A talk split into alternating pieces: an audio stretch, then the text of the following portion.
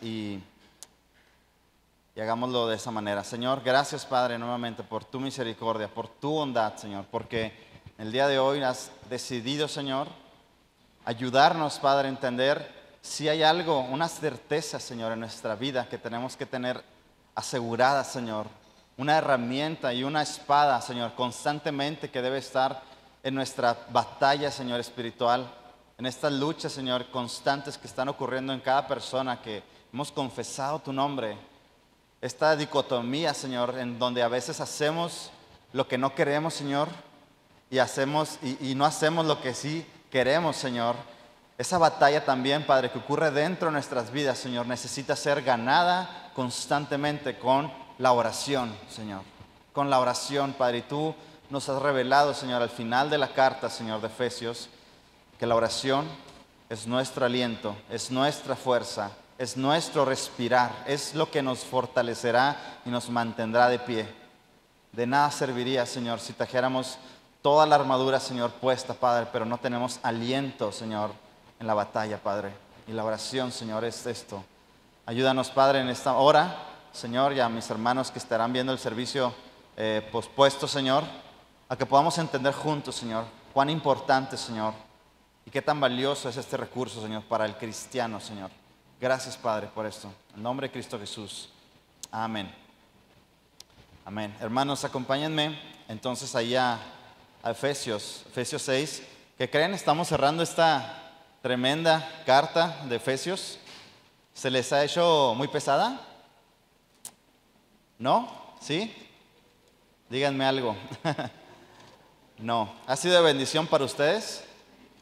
Amén, qué bueno, qué bueno porque realmente hermanos, no hay una carta, en serio, y, viendo realmente, conociendo más o menos cada contexto de las cartas del Nuevo Testamento, no hay un escrito, una carta que hable, que nos faculte, y ahorita lo vamos a ver, y que nos dé, hermanos, tanto el sentido de que somos enormemente ricos. ¿Tú sabes que eres enormemente rico?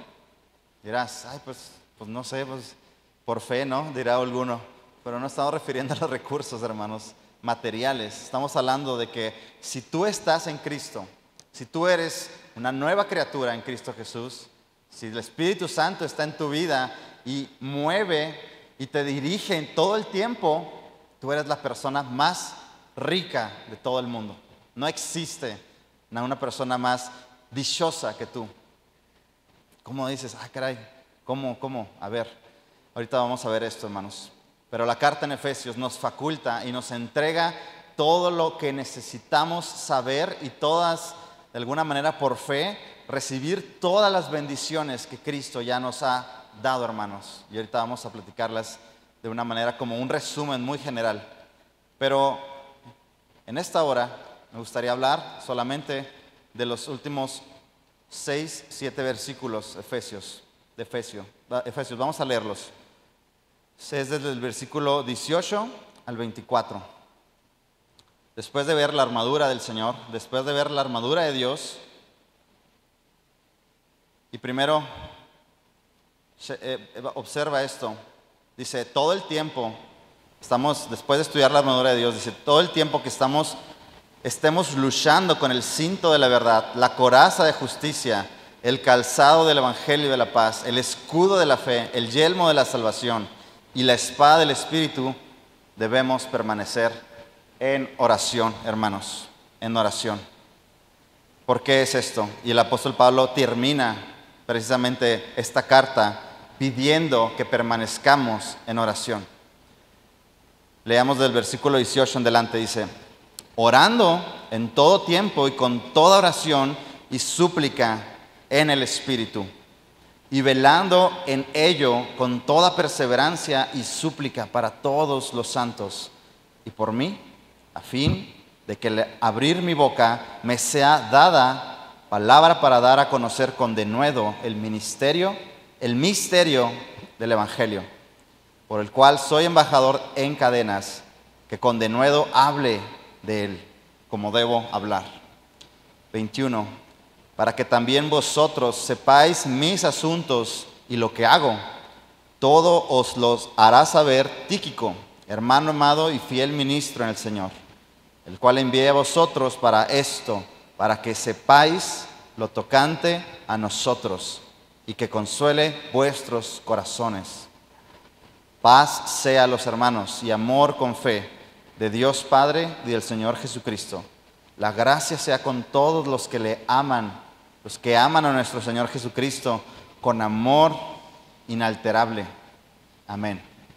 Cierra el apóstol Pablo con esta gran bendición que él da hacia sus, hacia sus hermanos en la iglesia de Éfeso, hacia sus ovejas, las cuales de alguna manera él había mandado personas y había sembrado y había edificado esta, esta pequeña iglesia en Éfeso, que sufría mucho.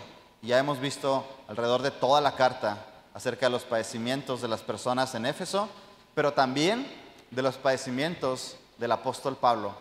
Quiero recordarte que el apóstol Pablo está encarcelado. Y no era una cárcel como aquí, el, aquí la, no sé, en Delicias o en Cerezo, allá en Chihuahua.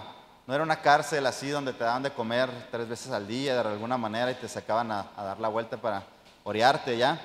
No, era una cárcel, era una mazmorra. Una mazmorra era un lugar totalmente oscuro, edificado completamente en obscuridad plena, completa, no había energía eléctrica, este, estaba regularmente, eran lugares donde se colaba incluso la humedad del suelo y eran lugares horribles para vivir, expuesto a toda clase de enfermedades, de padecimientos de humedad, no era un lugar bonito, créeme. Y por lo regular las personas encarceladas estaban sujetas completamente por grilletes tan pesados, tan pesados que que, era básicamente incapacitaban a las personas, incapacitaban completamente de mover a una persona. Entonces era una persona postrada, una persona que estaba en esa mazmorra, estaba postrada y no podía ni siquiera moverse muchas veces. Y el apóstol Pablo está escribiendo esta carta diciendo que somos enormemente ricos, que somos inmensamente ricos y hemos recibido toda clase de bendiciones y tenemos que tener gozo. Qué, qué dilema, ¿no? Y muchas veces nosotros, ¿qué hacemos ante la primera circunstancia difícil, ante la prueba y ante la desesperanza? Corremos, corremos, evitamos, queremos evitar toda clase de dolor y refugiarnos en cosas solamente para no sentirnos tan mal, cosas pasajeras. A lo mejor irse de compras, a lo mejor hacer otra cosa, a lo mejor, no sé, cualquier cosa que tú puedas hacer. Refugiarnos en cosas superficiales para aliviar el dolor. Pero el apóstol Pablo está escribiendo con tanto amor esta carta en prisión. Por eso el apóstol Pablo dice al final de ahí que soy un apóstol en cadenas, embajador en cadenas. Ahora, acerca de la última intención del apóstol Pablo es la oración. Dice el versículo 18, orando en todo tiempo con toda oración y súplica en el Señor, en el Espíritu, y velando en ello con toda perseverancia y súplica otra vez por todos los santos. Esta es la última petición, el último ruego del apóstol Pablo para esta iglesia querida que estaba pasando por mucha tribulación. La oración, hermanos, debe llenar cada aspecto de la vida del creyente, del Hijo de Dios. No solamente es una herramienta y quiero ser muy claro de repente en este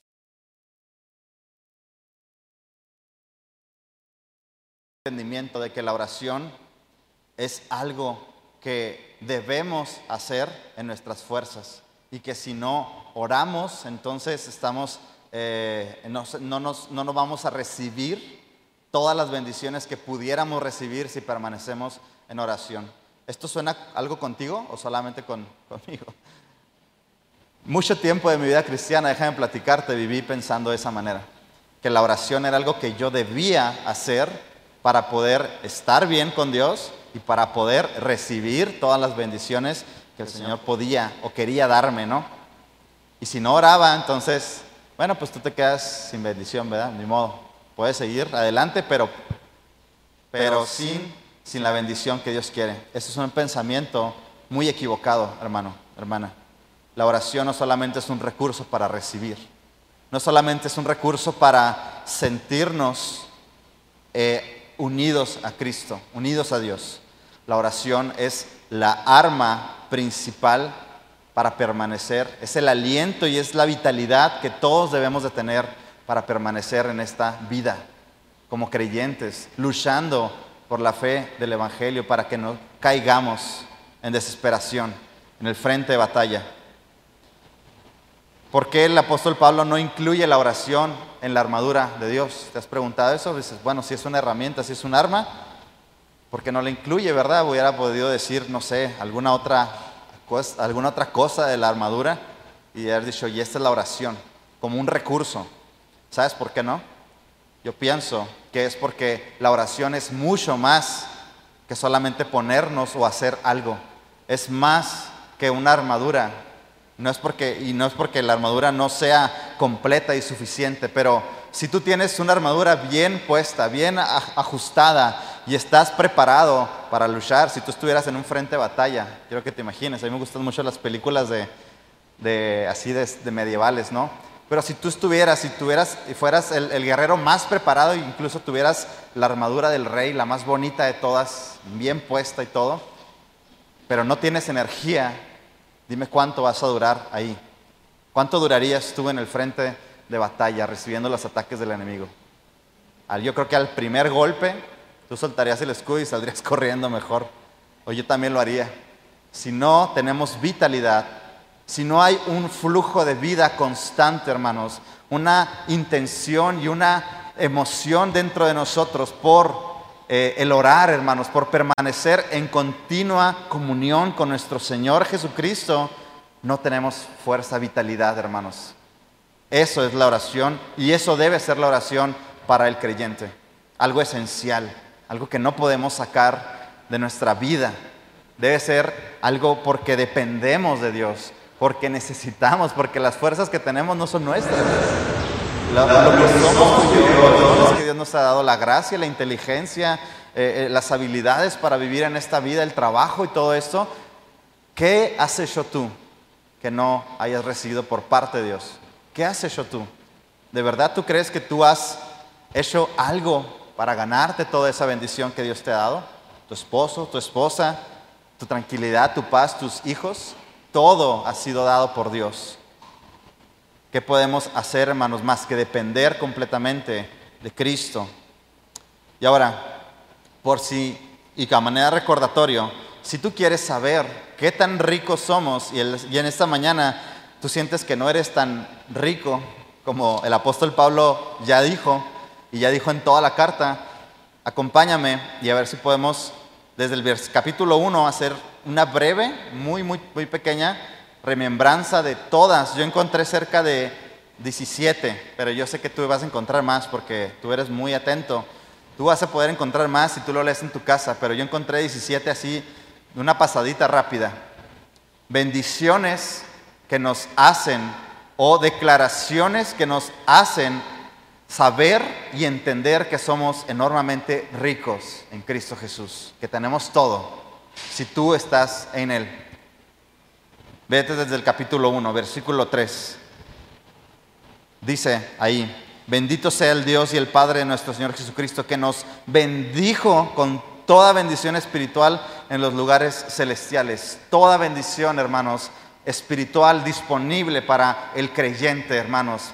Toda bendición proveniente incluso desde los cielos, proveniente de la intención de Dios para completar y sostener tu vida está disponible, hermanos. Toda bendición espiritual.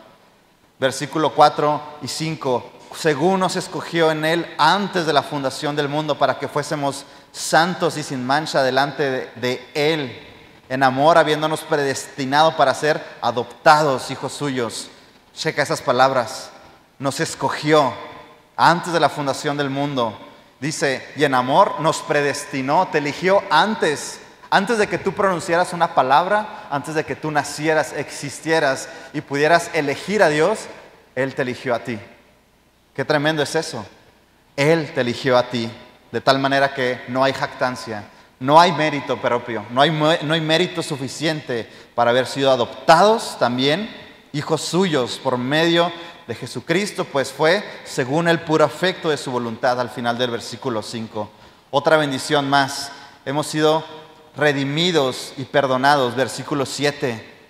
Fíjate que dice, en quien tenemos redención por su sangre, perdón de pecados, hermanos. Eso es la redención. La obra que Dios está haciendo constantemente en nosotros, que ya hizo, pero que está haciendo mediante su Espíritu en nosotros. Ha hecho una redención justificándonos delante de Dios, llamándonos justos, pero nos está redimiendo constantemente, lavándonos por su palabra y nos perdonó nuestros pecados.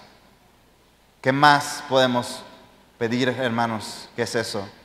Versículo capítulo 2. Somos amados en gran manera. Versículo 4. Vete ahí adelantito.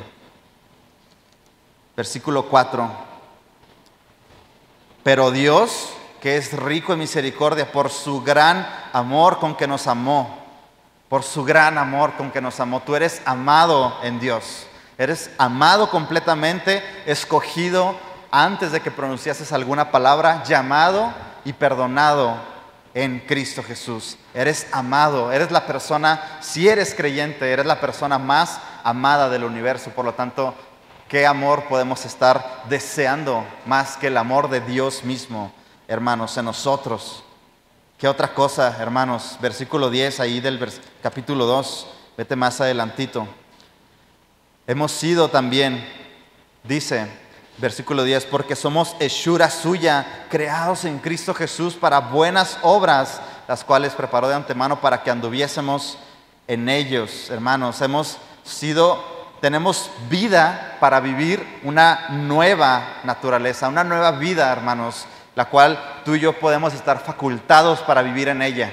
Antes no podíamos. Antes obedecíamos nuestros propios deseos, nuestra propia voluntad, andábamos bajo nuestra propia sabiduría, eligiendo todas las cosas que solamente para mí me convenían y tomando tantas malas decisiones, tantas malas decisiones que nos llevaban a, sufrir consecuencias incluso. Pero ahora estamos facultados, hechos libres, las cadenas se han caído para que tú y yo andemos en una nueva vida, dice el apóstol Pablo. Vete al versículo 19, 2.19. Hemos sido también como riquezas y recursos de parte de Dios, convertidos en ciudadanos del reino de Dios y miembros de su familia. Versículo 2.19. Así que ya no sois extranjeros ni advenedizos. No somos personas improvisadas que llegaron tarde a la fiesta y nadie nos está esperando. Somos personas amadas, recibidas, bien recibidas, elegidas y somos ciudadanos de los santos, conciudadanos de los santos y miembros de la familia de Dios. Eres adoptado. Ya no eres una persona eh, sola. Ya no eres una persona que ya no tiene una paternidad y que eres abandonado completamente a tu suerte en este mundo. Tienes a un Padre que te ama, a un Padre que te eligió y a un Padre que te va a cuidar hasta el final de tus días. Es esa la bendición más grande que podemos desear? Yo espero que sí. Añadidos a una familia de la fe, tus hermanos aquí presentes también. Otra bendición más grande que esto es que también Dios nos da un acceso completo a Él. Ve hasta el capítulo 3, versículo 12. Te estoy diciendo solamente algunas. capítulo 3, versículo 12. Dice, en quien tenemos seguridad, seguridad, cosa que ahorita es bien difícil tener por ti solo.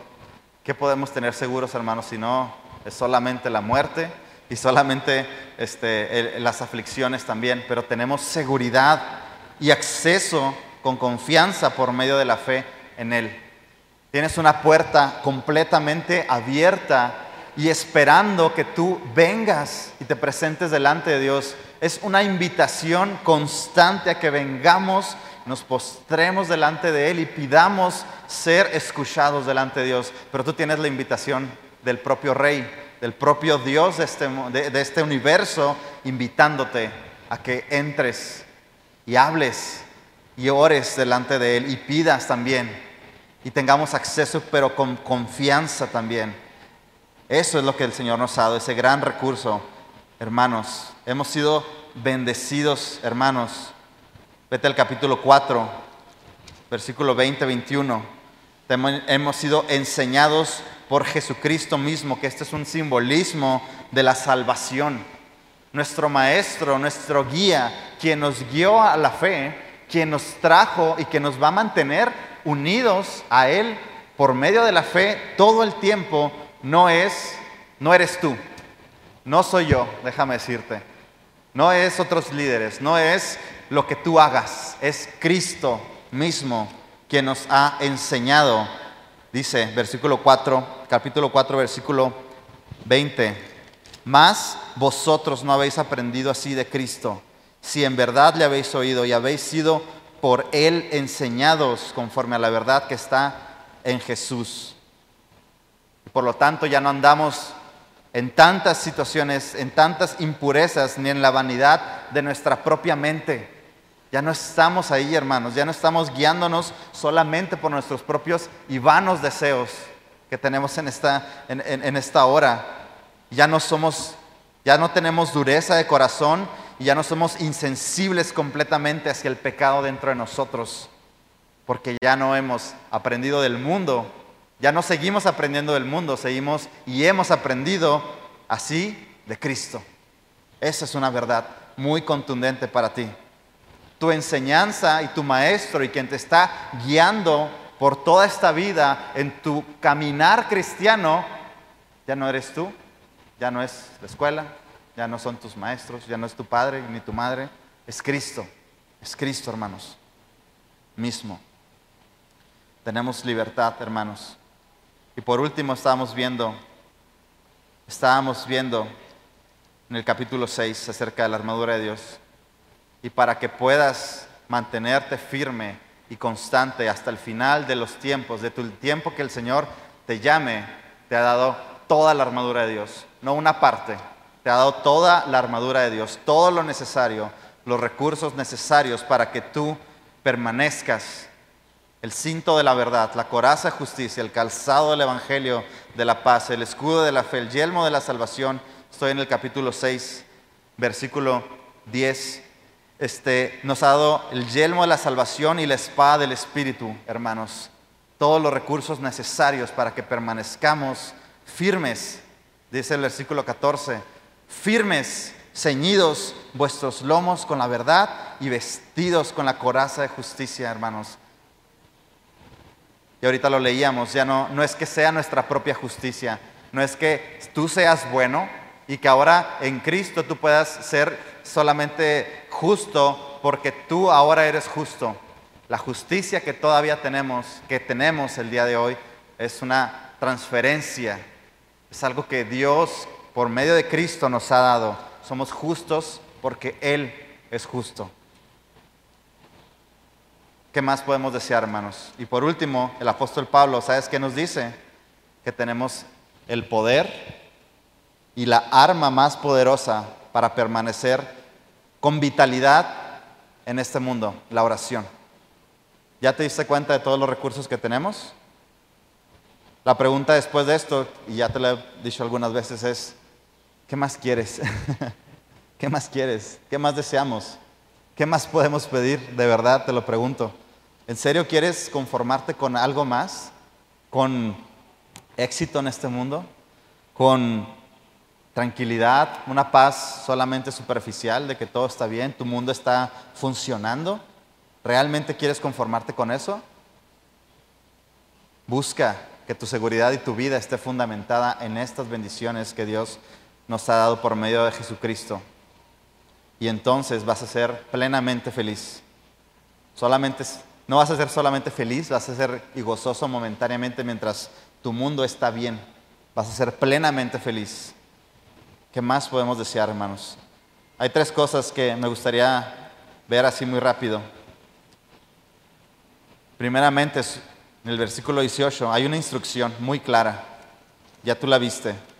¿Cuál es? orando en todo tiempo, con toda oración y súplica. Hay una instrucción, aquí son estas tres cosas que te pongo aquí.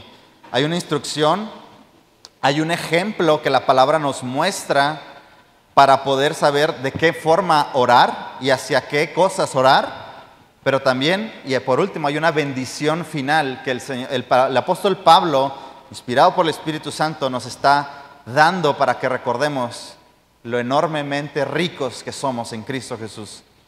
Tú no tienes necesidad de nada absolutamente. No me vengas algún día con que necesitas algo más que los propios recursos que Dios ya te dio.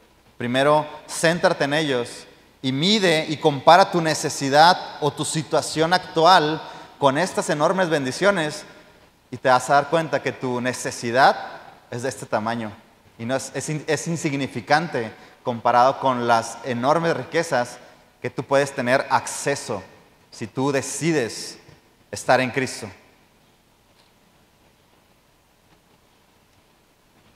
Son tres cosas, una instrucción, un ejemplo y una bendición final, hermanos.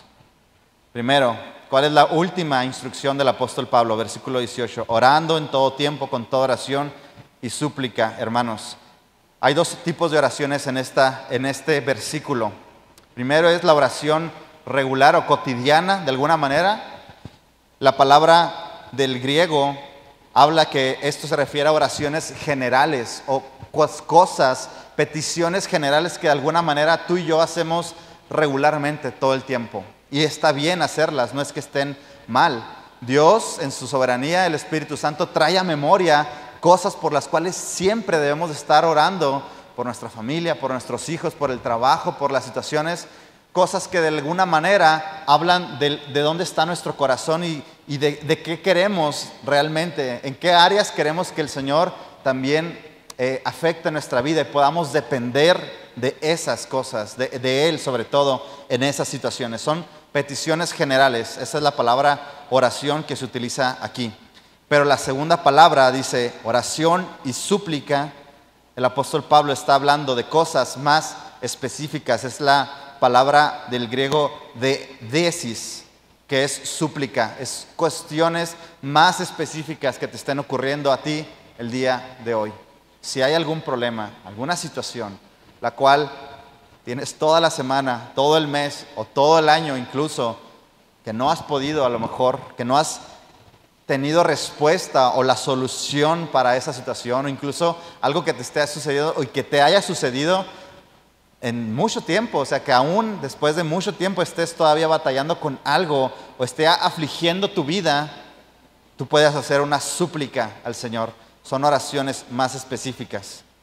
Y no es una clasificación solamente para que digas, bueno, ahora voy a hacer una oración general y ahora voy a hacer una súplica porque es algo más específico. Pero el apóstol Pablo está diciendo las dos cosas simplemente para que entendamos que la oración que debemos hacer, el tipo de oración que Él quiere que hagamos, dice, todo el tiempo es la oración completa. Está hablando de la oración completa toda clase de oración, toda clase de oración debe ser, eh, debe ser pronunciada delante de Dios. Aún sean cosas personales, aún sean confesiones, sean cosas que no estás superando, cuestiones que afligen tu vida el día de hoy, necesidades también. Toda clase de oración debe ser y no es menospreciada y es escuchada y atendida por nuestro Padre. Si tú tienes, y ahorita lo veíamos en las bendiciones, si tú entendiste que ya tienes acceso pleno a Dios, en confianza delante de su trono, tú necesitas elevar oraciones. Como te decía, la oración no es una herramienta que puedes solamente utilizar para de repente sentirte bien. No es un accesorio que de repente utilices para obtener respuesta, obtener algo.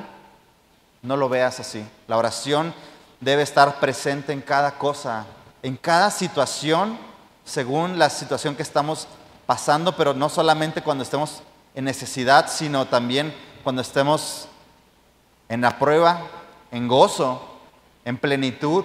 Si tú te sientes pleno y completamente satisfecho el día de hoy en Cristo Jesús, ¿sabes qué haces? Dale gracias a Dios. Ora, agradecele que tu mundo está controlado por Él y que están sucediendo tantas cosas que tú no ves para que tu mundo esté de alguna manera en paz. Tú solamente alcances a ver la paz así superficial de las cosas, pero detrás de eso el Señor está luchando, peleando por ti, está venciendo el mal dentro de ti, está quitándote muchas tentaciones, está librándote de muchas de las consecuencias de tus propios actos, todo para que el día de hoy tú estés a lo mejor ahorita bien tranquilo y bien a gusto digas, mi mundo está completamente tranquilo, pero eso es por el Señor. Así que ora agradeciendo. En las cosas habituales, en tu trabajo, en, en todo tiempo, hermanos, dice el apóstol Pablo, esa es la frecuencia de la oración. Hemos visto el tipo de oración, que debe ser una oración en todo lugar y por todas las cosas. Pero la frecuencia de la oración, dice el apóstol Pablo, es en todo tiempo. El Señor Jesucristo les dijo a sus discípulos en Lucas 21, 36, acompáñame si gustas ahí, aquí lo ponemos en la pantalla. El Señor Jesucristo les dijo, velad pues en todo tiempo, orando que seáis tenidos por dignos de escapar de estas cosas que vendrán y de estar en pie delante del Hijo del Hombre. El Señor Jesucristo les estaba anunciando que vendrían tantas cosas tan horribles, el juicio completo que vendrá, esta es una promesa que aún no se ha cumplido, estaba hablándoles del juicio venidero sobre la tierra y sobre la humanidad, y Él les dijo, permanezcan en oración en todo el tiempo, velad, para que no seáis, para que seáis tenidos por dignos de escapar de todas las cosas que van a venir. Y, van a, y realmente te, los tengo, te lo tengo que decir, vendrán cosas y juicios tan horribles sobre el mundo. No es un invento, no es una profecía de Nostradamus o algo así, no es un horóscopo o algo así que te estoy leyendo.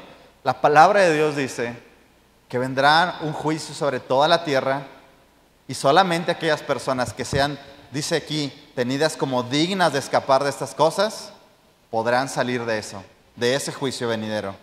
Y de estar en pie delante del Hijo del Hombre, eso habla de una correcta posición cuando todo eso suceda. En vez de estar sufriendo, en vez de estar aquí deseando morir, incluso dice la palabra que las personas así estarán en ese tiempo, tú vas a estar cenando con el rey, en la presencia del rey. Vas a estar de pie delante del Hijo del Hombre, no por tu propia justicia, porque tú fueras bueno, sino porque Cristo va a estar ahí contigo, diciéndote, Él es mi Hijo.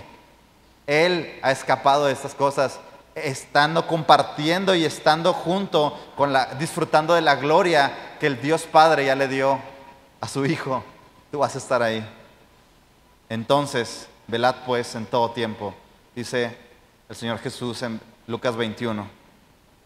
La oración no debe ser ocasional, no debe ser un recurso de noche o de comida o cuando tú tengas un problema. La oración debe estar presente constantemente porque todo el tiempo estás expuesto a una guerra interna y externa, aunque no te des cuenta. Así que no ores como yo lo hacía, no ores en, ignorancia solamente para percibir o recibir algo para decir, ya, ya estoy bien delante de Dios, ora por necesidad, ora porque lo necesitas, porque quieres escuchar la voz de Dios, porque quieres, necesitas su respuesta y necesitas ver claras las cosas y necesitas la vitalidad para seguir andando en esta vida. Ora por necesidad, hermano, no ores por, no ores por, por una respuesta solamente, ora porque tu espíritu te está guiando a necesitar comunión con Dios. Comunión con Dios. Ora todo el tiempo. La oración habla de sumisión a nuestro Señor. Tú no oras solamente para quedar bien con, con una persona. Oras para decirle a nuestro Señor, a tu Dios, haz tu voluntad, no la mía. Porque mi voluntad es muy limitada. Mi voluntad no pasa de aquí a un minuto. Mi voluntad no pasa de aquí a ir al trabajo, si es que me dejas, si es que puedo llegar sin un accidente o algo. Mi voluntad es tan limitada, Señor, haz tu voluntad en mí. Eso es la oración. Eso es la oración. Romanos 8, 26, 27.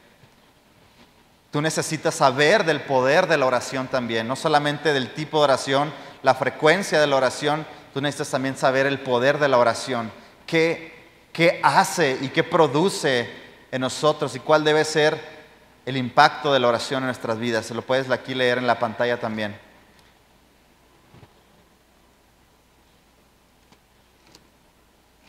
Dice ahí Romanos 8, 26 y 27 que el Espíritu nos, nos ayuda en nuestra debilidad. Dice, pues, ¿qué hemos de pedir como conviene? No lo sabemos, pero el Espíritu mismo intercede por nosotros con gemidos indecibles.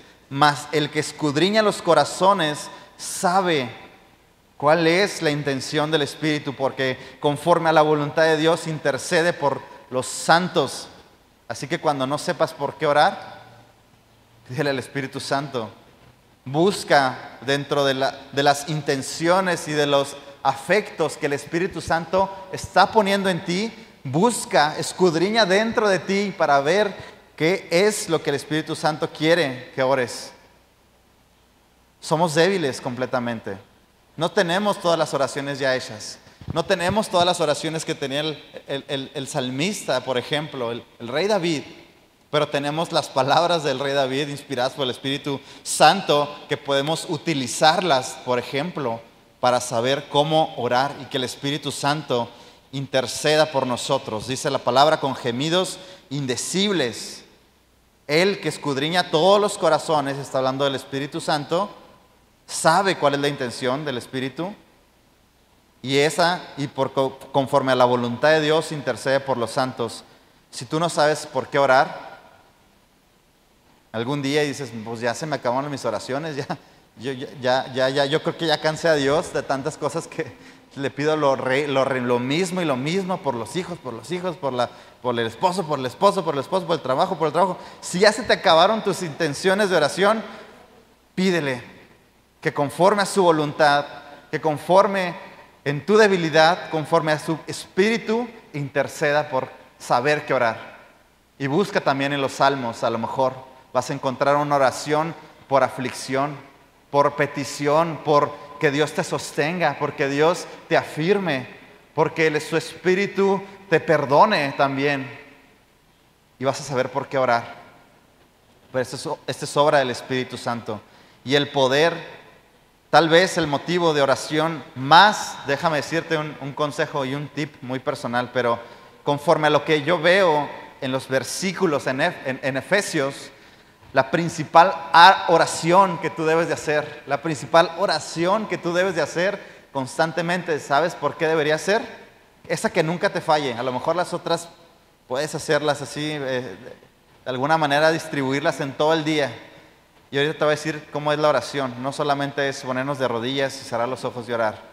Pero tú puedes hacer muchas oraciones, pero si hay una oración que debe permanecer en ti el día de hoy y por lo que viene es por victoria en tus batallas, por victoria contra el enemigo de tu alma, el cual está poniendo en ti deseos que no son de Dios, el cual está batallando y, exponiéndote a tentaciones también que no provienen de Dios, pero también está utilizando lo que tú ya eres para entonces alejarte completamente de Dios. Y hay una lucha, hay una guerra espiritual, hermanos, ya lo hemos visto. Hay un enemigo en común, y no, son tus hermanos, ni son tus jefes de trabajo, ni son las cosas, ni son las personas allá afuera. Es el enemigo Satanás. E, es el enemigo de nuestras almas. Ora porque tengas victoria con esa, delante de, de Dios. Tengas victoria y puedas ganar esa batalla. Ora por tus hijos para que ganen esa batalla. Ora por tu esposo para que pueda ganar esa batalla. Ora por tus hermanos para que primeramente a lo mejor estén en la batalla, para que primeramente sepan que hay una, una batalla y una guerra y no vivan solamente una vida complaciente y sin absolutamente nada de preocupación. Déjame decirte que esa es la posición más peligrosa para una persona que conoce de Dios, vivir en la complacencia de la vida y en la vanagloria de la vida, porque básicamente es rechazar el llamado que Dios nos ha dado por medio de la salvación, a estar parados delante, a estar en frente, tener puesta la armadura. Básicamente, una persona que no está en la lucha y que vive una vida así, no es un creyente, no es una persona creyente, porque no ha entendido y no, hemos, y no ha conocido realmente el propósito de Dios para nuestra santificación, que es estar revestidos completamente de Cristo y luchar todo el tiempo. Ahora, el apóstol Pablo dice, oren, oren por todos los santos. Regésate ahí al versículo, al capítulo 6. La oración tiene una persona, un sujeto, dice el apóstol Pablo, primeramente se acuerda, dice, y oren por todos los santos, dice el, el final del versículo 18, por todos los santos. El bien, checa lo que, lo que te pongo aquí, lo más grandioso que podemos hacer por otro creyente o que podemos hacer por nosotros mismos, otro creyente, otro hermano puede hacer por nosotros mismos, es orar por nosotros. Es lo mejor que podemos hacer. Esa es la manera como el cuerpo de Cristo crece, tanto en su vida espiritual, pero también en amor, hermanos. Lo mejor que tú puedes hacer por una persona es orar, rogar y suplicar por un bien espiritual para su vida. Tú necesitas hacerlo. Pablo nos está instruyendo, ora por esos hermanos, ora por todos los santos principalmente. No es que no ores, el apóstol Pablo no está diciendo, no ores por el mundo, ellos ya están perdidos. No, también hazlo. Pero si hay una oración debe estar constante en tu mente, en tu corazón, es por los que han creído en el nombre del Hijo de Dios, que puedan también permanecer. Oración por ellos. Fortaleza, perseverancia, riqueza, sinceridad y humildad para cada persona que ha creído en el nombre del Hijo de Dios. ¿Tú oras por tus hermanos? Y ahorita te voy a preguntar, ¿oras por mí a veces también? Dice el apóstol Pablo en el 19, para no dejarnos así como que general, una cuestión general, él nos da un ejemplo y dice, versículo 19, y por mí, a fin de que al abrir mi boca me sea dada palabra para dar a conocer con denuedo el misterio del Evangelio, por el cual soy embajador en cadenas, que con denuedo hable de él como debo orar, como debo hablar. El apóstol Pablo también está pidiendo, pues ya que estás ahí, ora por mí también. si ya estás haciéndolo y si ya la instrucción, incluyeme dentro de los santos y ora por mí porque yo tengo un propósito, pero fíjate cómo a mí me impacta y espero que a ti también. Él no está orando por liberación. Él, yo te decía, él está en una mazmorra fría completamente, llena a lo mejor de animales indeseables ahí, a los cuales tú brincarías de la mesa. Está el apóstol Pablo realmente en aflicción, siendo afligido, incluso inmovilizado completamente. Y está pidiendo que ores porque él pueda hablar del Evangelio porque Él pueda hablar del Evangelio y porque Él tenga denuedo y tenga perseverancia para poder seguir hablando de Cristo, aún en la cárcel, aún en donde está en su situación. Él no está pidiendo porque sea liberado, porque sea mejor tratado, porque le den tres comidas al día. Él está hablando porque orando, pidiéndote que, pidiéndoles a estos hermanos para que oraran por Él, para que la voluntad de Cristo se esté llevando a cabo en Él para que su condición de cárcel no lo imposibilite para no seguir cumpliendo su voluntad en Cristo. Yo creo que tenemos tanto que aprender de eso, hermanos. Ora para que la voluntad de Dios, a pesar de tu situación, no sé en qué situación estés, a pesar de tus problemas, a pesar de tu aflicción, Cristo siga cumpliendo su voluntad a través de tu vida. Ora por eso y por tus hijos también. Y también ora por mí, si de repente te acuerdas en tus oraciones, para que el Señor pueda seguir abriendo de alguna manera mi entendimiento, mi disposición, para que no quiera tirar la toalla cada fin de semana y para que el Señor sostenga mi vida para poder seguir hablando y edificando, siendo de ayuda tal vez para ti, para que algún día también Dios te utilice para su obra. Esa es una preocupación que tenía el apóstol Pablo. Su preocupación principal no era ser liberado para poder andar y predicar y hacer más iglesias y más ministerio y para que lo reconocieran como el apóstol de Cristo. Su preocupación era para que el misterio del Evangelio siguiera siendo predicado. Cristo en vosotros es el misterio.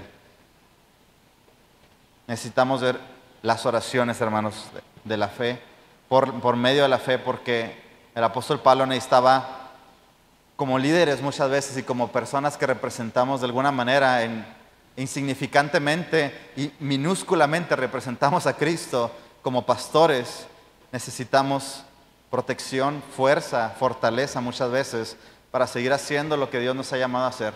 Porque nuestras fuerzas son iguales que las tuyas, porque también nos cansamos, trabajamos, nos desmayamos, renegamos también, tenemos problemas, estamos expuestos al mundo igual que tú, no estamos en una burbuja. Necesitamos de la protección, de la fortaleza para poder estar con ánimos todo el tiempo para poder seguir hablando de la palabra. Así que, pues, ora por nosotros también, si te acuerdas, y por las personas y por los líderes que Dios levanta también para que puedan no centrarse en sus problemas, se, se centren en su propósito, que es hablar del misterio del Evangelio, de Cristo todo el tiempo. Amén. Ahora, ahora una bendición final. Ah, bueno, hay una palabra aquí que a mí me impactó mucho. Dice el apóstol Pablo en el 21, para que también vosotros sepáis mis asuntos y lo que hago. Todos los hará saber Tíquico, hermano amado, fiel ministro del Señor, el cual envía a vosotros para esto mismo, para que sepáis lo tocante a nosotros y que consuele vuestros corazones. Simplemente está hablando de algo. Ora por mí, dice el apóstol Pablo, oren por mí porque pueda seguir hablando de la palabra pero también hay otras cosas, tal vez más personales, que estoy pasando. A lo mejor tengo una enfermedad, a lo mejor estoy débil, a lo mejor estoy siendo azotado de más, a lo mejor este, no estoy viendo y estoy sufriendo también, tengo cargas por las otras iglesias también que están también sin, sin dirección y que no he podido ir por ellos. El apóstol Pablo, tú sabías que él siempre deseaba todo el tiempo permanecer con sus hermanos.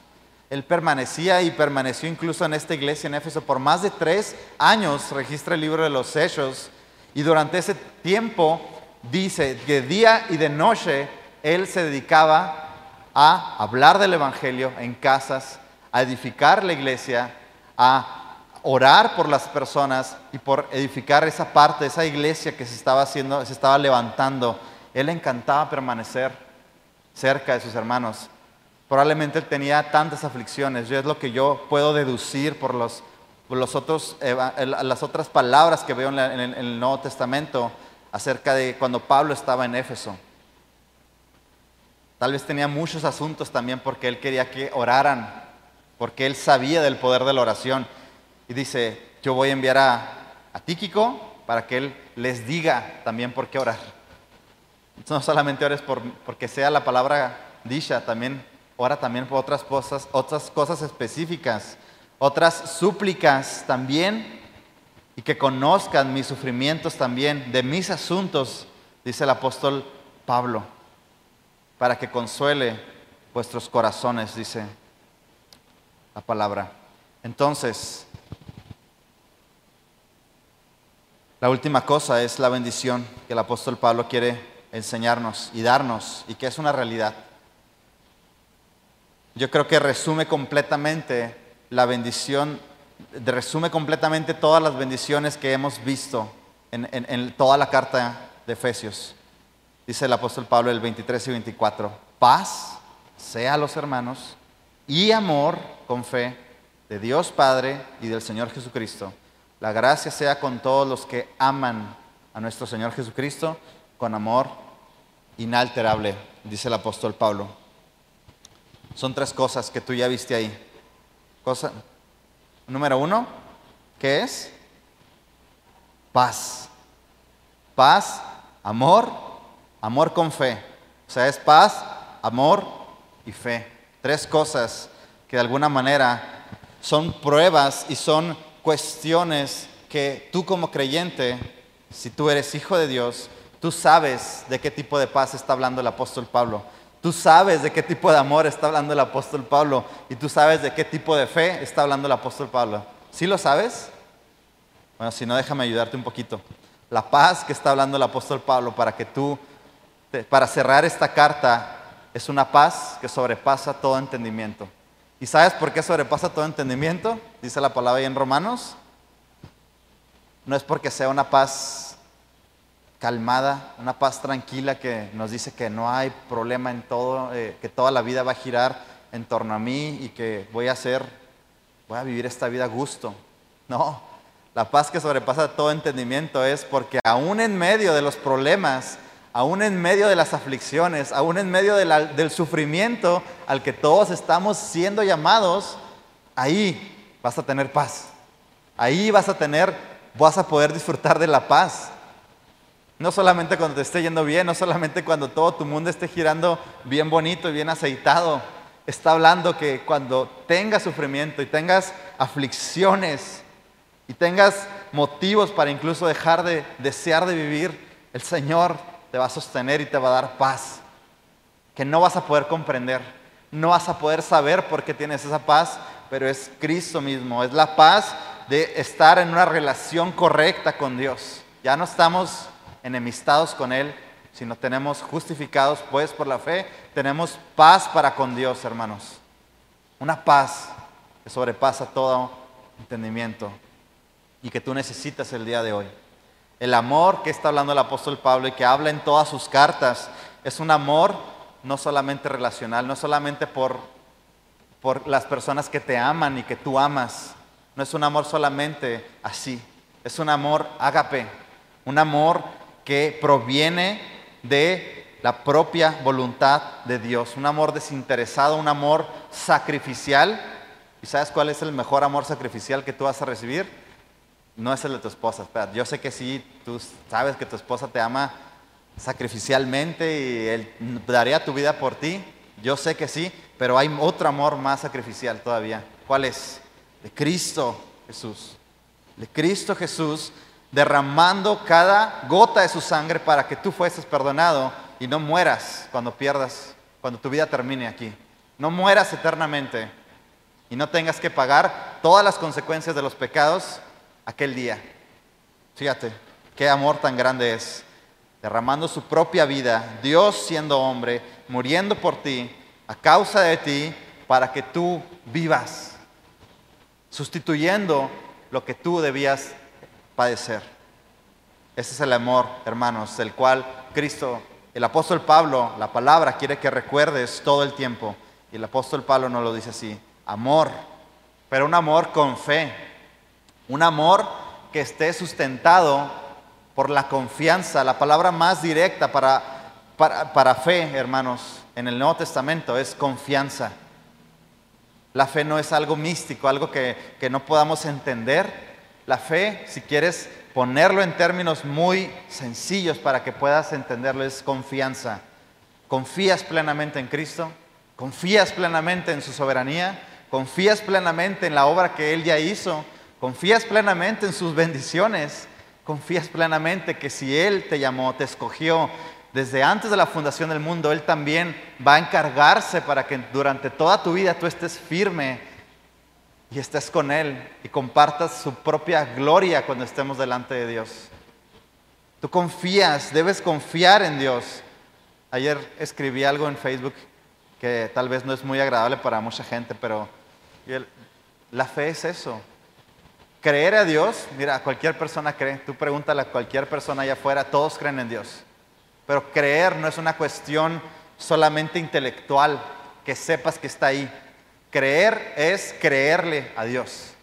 Si tú le crees a Dios, no solamente crees en Él, porque dice Santiago 2, que también los demonios creen y ellos y tiemblan.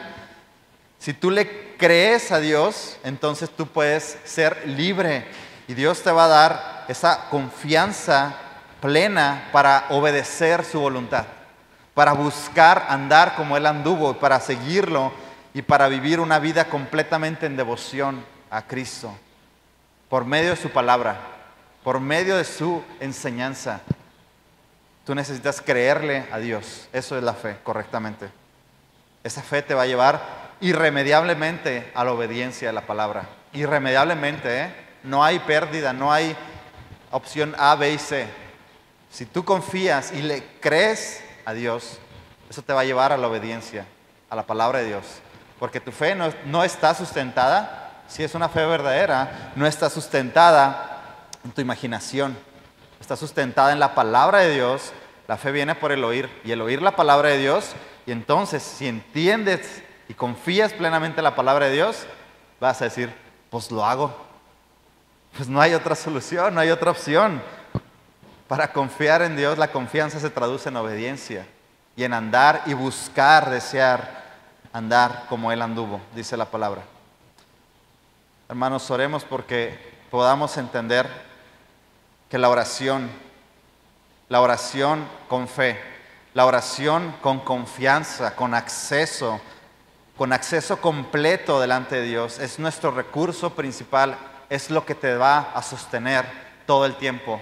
Así que si el día de hoy tú también como yo creías que la fe solamente es un arma y es algo que debas hacer ocasionalmente para sentirte más espiritual, para decir, ya oré, ya, este, ya ayuné, entonces ya estoy firme. Arrepiéntete conmigo, arrepiéntete también esta mañana y pídele que cambie tu percepción de lo que es la oración y sea tu necesidad diaria, absoluta, de poder estar en sumisión con tu Padre y de poner todas las cosas en claridad y en transparencia para que el Señor pueda encargarse de lo que tú no puedes hacer. Vamos a orar. Señor, gracias Padre. Gracias Señor por tu, por tu fidelidad, Señor. Porque tú eres, eres fiel. Tú eres fiel, Señor, primeramente a tu palabra, Señor. Y no hay cosa, Padre, que podamos inventarnos o añadirle, Señor, a ella. Ella es suficiente, Señor, para redarguirnos, instruirnos, exhortarnos, Señor llamarnos, Padre, a la fe y darnos, Señor, la justicia, Señor, que viene por la fe, Padre. Señor, tenemos todo en ti, Padre. Tenemos ya todo, hemos recibido por causa tuya, Señor, y a favor, en favor, Señor, nuestro, por la fe, Señor. ¿Qué podemos hacer, Señor, si no es vivir nuestras vidas, Padre, expresando, Señor, nuestro agradecimiento? suplicando, Señor, porque tú te encargues de las cosas que no podemos, Señor, hacer. Orando, Señor, constantemente por nuestros hermanos, por nuestra familia, Señor.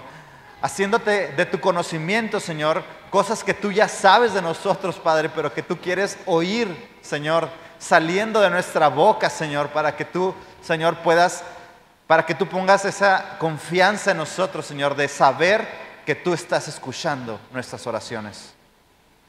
Yo sé que tú sabes todo, Señor. Yo sé y conocemos que tú conoces todas nuestras oraciones, Señor, incluso las que no hemos hecho todavía, Señor.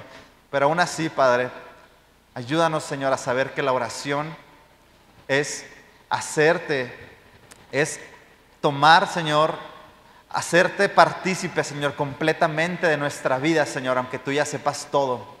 Es desear, Señor, que tú te encargues de todas las cosas, Señor, de las cosas buenas, de las cosas, de las pruebas, de las aflicciones, de, las cosas que nos importan, Señor. Perdónanos, Padre, pon fe en nosotros, Señor. Fe para que podamos acercarnos confiadamente delante del trono de la gracia y orar, Señor. Y orar todo el tiempo. Y orar, Señor, para que las cosas que no podemos resolver, Señor, con nuestra familia, con nuestra esposa, con nuestros hijos, con nuestro trabajo, Señor, todas sean presentadas delante de ti, Señor y entonces tú actúes soberanamente, Señor, si es tu voluntad. Gracias, Padre, por eso. Oramos, Señor. Te pido que pongas la fe, Señor, necesaria en mis hermanos aquí en esta hora. En el nombre de Cristo Jesús. Amén. Amén.